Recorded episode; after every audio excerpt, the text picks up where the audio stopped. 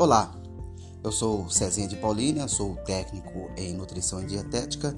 Hoje falaremos sobre alimentação do escolar de 6 a 10 anos de idade.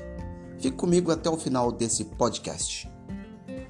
Antes de adentrarmos no assunto da alimentação do escolar, vale ressaltar a importância do PENAI. O que é o PENAI? O PENAI é o Programa Nacional de Alimentação Escolar aprovado pelo governo federal e pela Anvisa, que visa o estado, a avaliação do estado nutricional dos estudantes atendidos pelo PENAI. O nutricionista é um profissional essencial para a adequada execução do PENAI.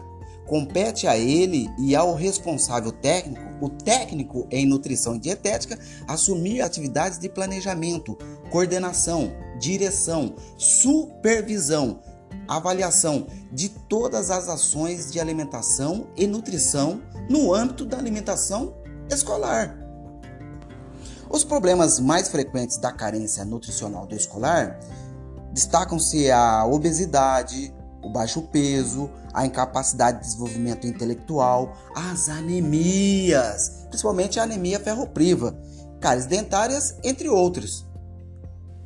O rendimento escolar tem relação direta com a alimentação saudável. A criança desnutrida geralmente são indispostas, desatentas, agressivas e aprendem mal.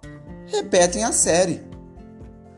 A alimentação do escolar nessa faixa etária, dos 6 aos 10 anos de idade, vale destacar as vitaminas e os minerais importantes. A vitamina A, D e C e os minerais ferro, zinco e cálcio.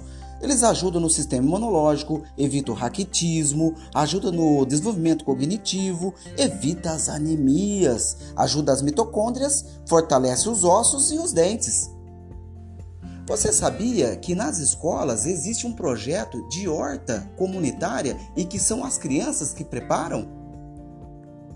Você percebeu a importância da educação alimentar, onde a criança conhece frutas, legumes, verduras e elas mesmas as cultivam. Você, pai, você, mãe, pode estimular a sua criança a preparar a sua própria lancheira saudável. Olha aquele bacana, né? Desta forma, os alimentos processados, eles ficam distantes, porque nas escolas ainda existem as cantinas que vendem os produtos industrializados. Por isso a importância da alimentação saudável. Fico por aqui, pessoal. Sou César de Paulínia, técnico em nutrição e dietética. Até o próximo podcast.